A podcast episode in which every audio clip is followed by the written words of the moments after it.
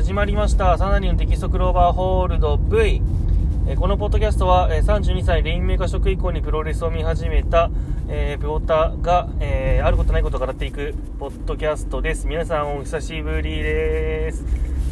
え本当はですね、はい、1.1レビューと1.4レビューと1.21プレビューをまとめてやる予定だったんですけれども原稿がね仕上がらないですわ。1.4書き切ったところでもうちょっと制限時間が来たんで、はい。これは、えっ、と、1.1と1.4のレビューは、1.21のレビューと合わせて、えーやっていきます。なんで今回、1.21のプレビューだけ、原稿なしで先取りで、えー撮らせていただきます。なんで、ちょっと著しくクオリティが低い可能性があるし、ちょっと運転中なんで、運転中、てか運転しながらちょっと録音してるんで、もしかしたらお聞き苦しい点、様々あるかと思うんですけれども、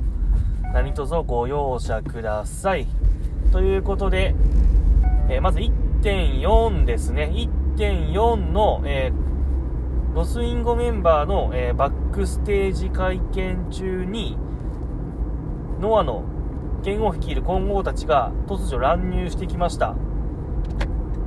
去年の負け忘れてねえぞっていうことで、あんなもんで勝ったもん勝ったと思うなよみたいな感じで、えー来まして、混合対ロスインゴ2が始まることになりました。前回は5対5のタッグ戦だったんですけれども、今回1対1が5個の全面対抗シングル戦をやるということで、いやー、なんかもうありがとうございますって感じですね。はい。もう続きをやるとは思わなかったし、しかもやるにしたって、まあ今からカード言ってくるんですけど、こんながっつりやってくれると思わなかったんで、いや、本当に、新日本もノアもありがとうございますということで、はい。で、私はこれ、今回横浜アリーナにやるんですけど、横浜アリーナ、まあ地元なんですね。まあ地元って言っても、まあ結構離れてますけど、まあ歩いて行けなくもないぐらいの距離なんですよ。はい。で、ただ横浜って意外と会場が、まあ大きい会場、ここぐらいなんですよ。横部あるけど3000人ぐらいなんで、まあ、後楽園ホールのちょっとでかい版、まあ大田区とそんな変わんない感じですよ。でそれ以上となると横浜アリーナぐらいしかなくて、まあ、それなら武道館とか両国での方がいいじゃんみたいな雰囲気になりがちなんですけど、まあ、地元民としては、ま、横浜アリーナでプロレスのビッグマッチをやってくれるっていうのはものすごく嬉しいんででしかも翌日はムタの最終興行でしょ？最終興行という引退試合でしょ？でなんか4月に3月 ?4 月か3月にスターダムをやってくれるんでしょ？いやーちょっとこの流れちょっと継続してほしいですね。はい。で、えっと、その他いろいろなカードあるんですけれども、まあ、気になるのはそうですね、まあ、傭兵とデスペ、まあ、ここはめちゃくちゃ気になりますね、どうなるんだろうなっていうの。はい。ただなんかあんまり、ちょっと、流れ見てると対抗戦っていう感じでもないんで、まあ、とりあえず純粋に、あの、グッドマッチを見せてくれるのかなっていう感じですよね。で、次、もう一個気になるのは、えー岡田清宮た、あ、岡田清宮じゃないと、岡田真壁か。岡田真壁対、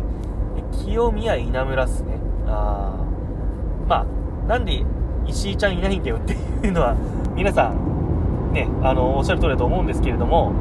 まあ、まあ、ちょっと、プオタ的には今の真壁ってねえって話でもあるんですけど、まあ、稲村がもし仮にですよ、まあ、これさすがに真壁負けると思うんですけど、稲村が真壁から取るっていうのは、まあ、それなりに、真壁って結構ね、あの、ネームバリューある選手ですから、そこから勝つっていうのは、これは結構重要なことなんじゃないのかなと思うんですよね、稲村にとっても。稲村が今必要なのは、どんどんどんどん名前のある選手に勝つことだと思うんで、まあ、ここで真壁から1本取って、稲村すげえぞっていうのを見せてほしいですよね。まあもうみんな稲村すごいの知ってんだけどね。知ってんだけど実績だけ足りないんだよな。なんでかな。なんでなんだろうな。わかんないけど。で、岡田対清宮は、まあそこまで発展しないかなっていう感じだと思うんですが、まあ清宮前回と違って王者なんで、あれ？岡田も王者だったね。今前回ね。前回王者だし、今回も王者だよね。そうだよね。王者同士なんで、まあもう、清宮は負けらんないし、ここで取られるようなことがあるといろいろ、まあ、何、剣、下手したら剣をが負けるよりきついよね、これね。なんで、まあここは、まあ、がっつりノア組が勝って、まあ、あの、新日本だけじゃねえぞっていうのを見せてほしいですよね。まあ多分大丈夫ですよ、ここは。はい。で、はい、えーこメインの5つのカードですね。メインの5つのカード、言い方おかしいですけど、はい、本題か本題のカードですねじゃあ1つ目からとりあえず全部読み上げていきましょうかはいまずカードとして武士対忠助ヒロム対大原はじめ曽谷対真田高木対中島克彦剣王対内藤と。おすごいですね。混合側としては、まあ、船木と近藤修二っていうあの2大戦力を温存してる形になっているんですけどそれはそれでいいのかと思いつつまあ私ロスインゴファンなんでロスインゴファンからすると非常に助かってはいますね。いやあかんだろ船木は。船木出されたら誰出すんだよこっち。勝てないよ内藤でも。近藤修二ですらヒロムヒヒロムではだいぶ怪しいよ。持ってかれちゃうかもしれないよ。だって近藤修二あんなヘビーじゃんもうジュニアじゃないじゃんあんな。んねそう。近藤修二に勝つにはそれこそさ高木とか内藤とか出さないと勝てないじゃん。ずるいよ。でもし仮にですよ船木が出てきたのであればもう船木メキシカンに弱い説を信じてティタンを当てるしかないんですけど、まあ、それでも厳しいだろうな。今回賛成しないということなんであくまでこの対抗戦においてはこの5人同士が戦ってそれで決着をつけようということなんで。いやじゃあまず第1試合目、えー、武士対忠助ですね。やっぱ先鋒戦なんで勢い大事じゃないですかこういうのって。やっぱ盛り上げてほしいんですよ。なんか無難なことしてほしくないなって思うんでもうこれはあれです。あの忠助が、あのー、5秒で勝ちます。あの某某お方のメソッドですけど、はい。えー、5秒で勝ちます。一応流れとしては、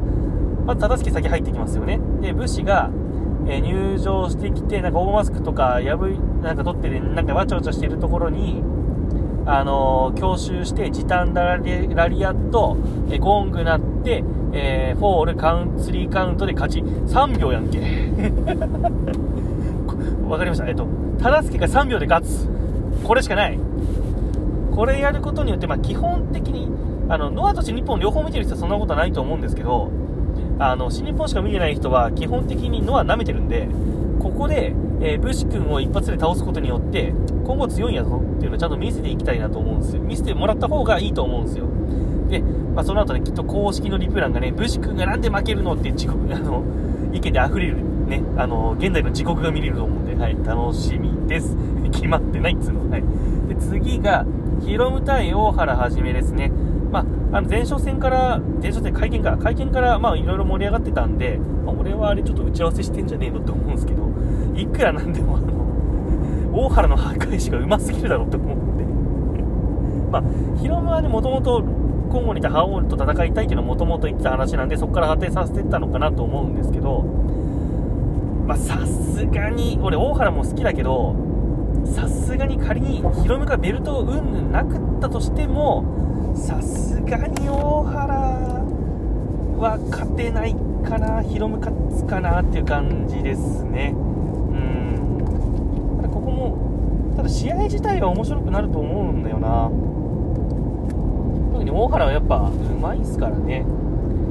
で多分最後会見でヒロムが大原はじめ選手あなたの名前ちゃんと覚えましたよって言って駅名が押して帰っていくパターンだと俺は思います。はい。なんでここで1勝1敗、えー、今後ロスインゴドローですね。はい。で次曽谷対真田ここは意外なんですよね。ソヤは、もう全然過去のことなんで関係ないよ、みたいな感じで言ってる割に、えー、真田は、いや、それは結構特別な相手だよって言ってて、ここだけちょっと、あのー、全体的に透かしのロスインゴなんですけど、ここに関しては真田がちょっとソヤに、まあ、ラブコールってわけじゃないですけど、ちょっと意識する発言をしている。まあ、それ、真田が追いかけてるような感じですよね、ここだけ。どうなるんだろうなっていう感じはするんですけど、ただここも、この図式が出来上がったんで、なんだろう、ソヤが熱いシーンを見せてくれれば、割ともういい試合になるよなっていう感じはしますよね。で、真田はもうそのモードで行くんだから、あとはソヤが振り向いて、やっぱりお前は特別な相手だよねっていうのを見せてくれれば、それだけでいい試合になるような気がして、で、かつ、あのー、この対戦カード5つの中だと、まあ、一番対戦経験がある組み合わせですよね。おそらくシングルだって多分いっぱいやってるんでしょ、この2人ってきっと。なんで、ある程度、そのマッチメイクしてる側もちょっといい試合見せてよっていうのを多分求めてるんじゃないのかなと思いますで勝敗ぶっちゃけ一番読めないんですよお互いくすぶってる者同士まあ真田はちょっと去年の怪我なかったのかなって感じもするんですけどくすぶってる者同士で特にそやなんてねあの前日の方がいいんじゃねみたいな話も結構出てる中でどういう試合を見せてくるのか、まあ、で一応ロスインを討伐したもしくは今後討伐したってなればまあ、多少のあのシングル実績にはなるんで、難しいっすよね。俺、ここ、そうやったと思うんだけどな。ちょっと、さ、なんで真田負けるのかなって、ちょっとあ後でも関係してくるんで、言うんですけど、そうや勝ちで、1、まあ、今後2勝で来ると思うんだよな。そんな感じがしてます。はい、次。え高木慎吾対中島克彦。まあ、これはまあ、皆さん待望の一戦というか、あの、お互い、まあ、私がよく提唱する受けプロレス、攻めプロレスあると思うんですけれども、まあ、新日で一番うまい攻めプロレスの高木と、えー、ノアで多分一番怖い攻めプロレスの、えー、中島克彦がぶつかるということで、攻め対攻め同士の戦いですね。はい。うん、まあ、克彦が、なんだろうな、ノアの中では序列がかなり高い選手なので、高木が勝つとは思うんですけど、勝つにしても丸め込み系で来ると思うんで、干渉はさすがにちょっとしない気がするんですよね。まあ、でまあ、単純に高木が過去とはいえ負けてるっていうのもあるし、うーん、高木勝つとももしかしたら引き分けかもっていうのもありますね。まあ、両者ノックダウンとか、まあ、お互いヒートアップしちゃってレフリーストップとかそれはなくはないかな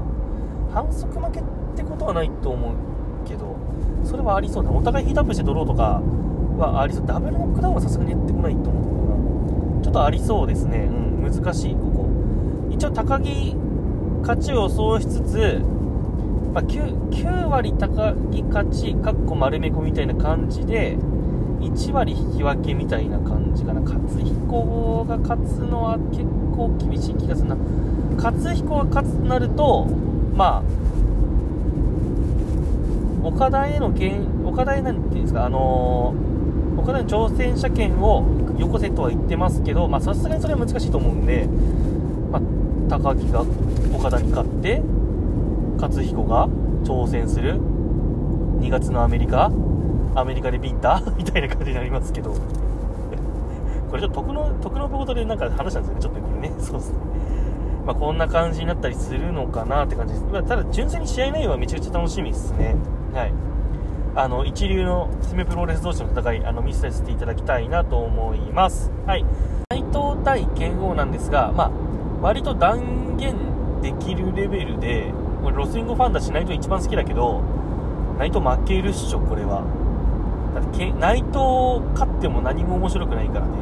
さすがにねうんちょっと負けると思いますよくて引き分けよくて引き分けか剣王が丸め込みで勝つ。いやないけどないと思うんだよな。普通に剣王がもしかしたら内藤失神 KO とかで負けもありありえるかなって感じです。ね、ま、負けるなら大きく負けた方が面白くなると思うんですよねこれに関しては。はい。でまあ、負ける理由として多分、ロスインゴで今後何かしら内紛とかあると思うんですよ。で、ここの対抗戦でロスインゴ側で勝った負けたいろいろ出てくると思うんですけど、基本的に何かあれば、分裂とか解散とか仮にあればですよ。負けはなかったことになると思うんですよ。あの、印象に残らないって意味。あのー、ね、あれじゃないですか。若手の頃の負けは海外遠征してきたらなしになるみたいなのと一緒で、や、ロスインゴの時の〇〇は、まあ確かに結構負け、確かに今後に負けたけど、いや、今の〇〇別に負けてねえからって言えるじゃないですか。ちょっと無理やりですけど。そういうことができると思うから、あの、新日本もこの対抗戦をやろうって思ったんじゃないのかなって気がするんですよ。これグレートの伊藤対翔の時もそれ一緒だと思うんですよね。仮に翔が何らかのアクシデントで負けたとしても、もうヒールダンスでなかったことになるでしょ。だってもう今とショー今のショーとあの時のショーではもうキャラクターが性が違いすぎて伊藤に勝ってようが負けてようが別に関係なかったじゃないですか結局。はい。そんな感じだと思います。なんでまあ具体的に言うと新日本側がこの金剛を利用してロスインゴのストーリーをちょっと進めたいっていう思惑があったんだろうなっていう気がしてますね。あの何て言うんだろう。自団体のユニット同士の格付けマッチはしたくなかったのかもしれないですね、うん、仮にこれユナパイと5対5でユナパイ勝ったらもうロスインゴはユナパイより弱いよっていうのが明確になっちゃうじゃないですかそれはしたくなかったんだろうなっていう気がしているんで、はい。なんで私の予想としては、2勝3敗、ロスインゴ側から見ます。ロスインゴ側から見て、2勝3敗、え高木とヒロムが勝ちで、えー、他負け、2勝3敗でロスインゴ負けだと思ってます。なんていうの金剛側がさ勝ってほしいってお客さんに思わせる理由付けをしてきたのが偉いなと思って、めちゃくちゃ盛り上げてるし、あのーまあ、内藤もそれに応えてるし、であの、剣王のあの、剣王チャンネルのあの YouTube ね、あれた、ただの内藤ファンやんけと思いながら見ましたけど、とにかく、この一戦に注目してほしいのめちゃくちゃやってるんで、やっぱ俺、ここは剣王に勝ってほしいなって思いながら、まあ、この録音を撮ってるわけですよね。はい。で単純に、ま、最初のうちは、いや、これ展開的に内藤負けるっしょって感じだったんですけど、その剣王とまあナイトのやり取り、まあまあ、ナイトもめちゃくちゃ頑張ってると思うし、あの富士山目線本当に来たし、1人で来るのかなと思ったら5人で来たから余計に盛り上がったし、あれはやっぱすごかったよね。いや、わかる、わかるよ。あの、ね、スケジュール取ってるに決まってるんだけど、決まってるんだけどさ、やっぱ、うわ、すげえってなったじゃん。本当に来たってなったし。うん。後半からは、なんていうのかな。ストーリーでナイトが負けるからじゃなく、敵にナイトが負けるからじゃなくて、なんかちょっと剣王に勝ってほしいなってものすごく思ってきてますね。はい。で、最後に、金剛についてこいって新日本のリングで締めたら、俺もう、もう、あれですよ、してるもし歌いますよ。俺、当日絶対ロスインゴの格好して、格好していくけど、さすがに俺失恋もし歌いますわ、それは。ウォーウォーってめっちゃ言いますよ。そりゃそうだろう。なあ。そりゃそうだろう。つうことではい。えー、1.21ロスインゴ対混合全面シングル対抗戦、まあ、一応新日本代のはずですけどめちゃくちゃ楽しみです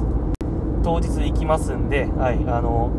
あ、ペーパー、あ、そうだ、そう、ちょっとこれ話すと思ったんだ。そう、ペーパービューね、そうそうそうそう。あのー、結構、評価の指標として組み込まれて、日本でも組み込まれてきたんだなっていうのがなんとなく分かってきたなって感じですね。多分去年か一昨年ぐらいからと思うんですよ、ペーパービューを導入し始めたのが、そのワールド以降で。ワールド以降で導入し始めたのって去年ぐらいからで、結構去年手探りだったと思うんですけど、今年からは、今年からっていうか、ま、多分高田一工業だと思うんだよな。高田一工業で、割とレスラーにフューチャーした大会、その、スリーポンの記念大会だからペーパービューにしますとかじゃなくて、例えばデスペだったりとか、まあ、葛西とかだったり、まあ、タカとか大地だったり、レスラーに注目した試合のペーパービューっていう数字が多分具体的に出てきてるんだと思うんですよ。まあ、これ、武藤も近いこと言ってましたね。あの、タケル対、えー、那須川天心か。那須川天心であんだけうんぬんみたいなこと言ってて、もう、ペーパービュービジネスに武藤めちゃくちゃ良くあるじゃないですか。あれは、あのインタビューめっちゃ笑いましたけどね。で、新日本内でもその数値が具体的に見えて、えー、多分内藤対剣王っていう新日本のトップレスラーが、えー、メインを張る大会のグペーパービュー、もう言ってしまえばこれ、まあ、ロスインゴ対混合ですけど、内藤 VS 剣王で相当引っ張ってるペーパービューだと思うんですよ。そういう個人、トップ層の選手をフューチャーしたペーパービューの大会って、多分新日本初めてだと思うんで、これはかなり内藤も数字を残したいと思ってるんじゃないかな。まあ、剣王もだと思いますけど、と思ってるんですよね。これ abema 主催だからどうなんでしょう利益とかどうなってるか分かんないけど剣王も内藤もここでの数字はまあ評価になるということなんだと思うんですよね今までは多分えグッズとチケットゲート収入その選手の重要試合が、えー、重要試合にどれだけお客さんが入るかっていうチケット収入がやっぱり評価のメインだったんじゃねえのかなって思うんですけどそこにペーパービューの数字っていう項目が多分追加されたと思うんでいやーレスラー大変だなって思いますね。言い訳が効かなくなってきてますよね。だんだんね。もはや試合だけ頑張ってればいいというわけではもはややっぱないんだろうなって気がしますね。逆にその表に出てくるのが苦手っていう選手にとってはかなり厳しい時代になってきてるなと思います、はい、ということで1.21のプレビューやってみました。ちょっと原稿ないんでまとまりがなかったりしたら申し訳ないんですけどまあ要はめちゃくちゃ楽しみですっていうのだけ、あのね、伝わればいいと思います。いや、俺これか、本当に楽しみなんで、いや、マジで。あの、だってね、ちょっと、なんていうのかな。去年、内藤ってあんまり、まあ、勝つにしろ負けにしろ、あんまり意味合いのある負けができなかった気がするんで、もう明確にその、内藤の序列、まあ、TRS、ティアを落とす試合のイメージがやっぱある。まあ、チェンライドじゃ良かったんですよ。良かったんですけど、なんだろう、負けて繋がらない試合が多かったんですよ。言ってしまうと。あのー、岡田に謎のタイトル戦の連敗とかね、あれマジふざけんなと思いましたけど、いやー、今回は仮に、ナイトが負けたとしても絶対後に繋がる話だから、やっぱそれを見せてくれるのが、ね、プロレス楽しいんですよね、やっぱり。俺、推しの選手なわけじゃないですか、内藤哲也は。だから彼が、勝とうが負けようが、その、何ていうのかな輝いてくれるって言い方するとちょっとなんかあのこっぱずかしい言い方になりますけど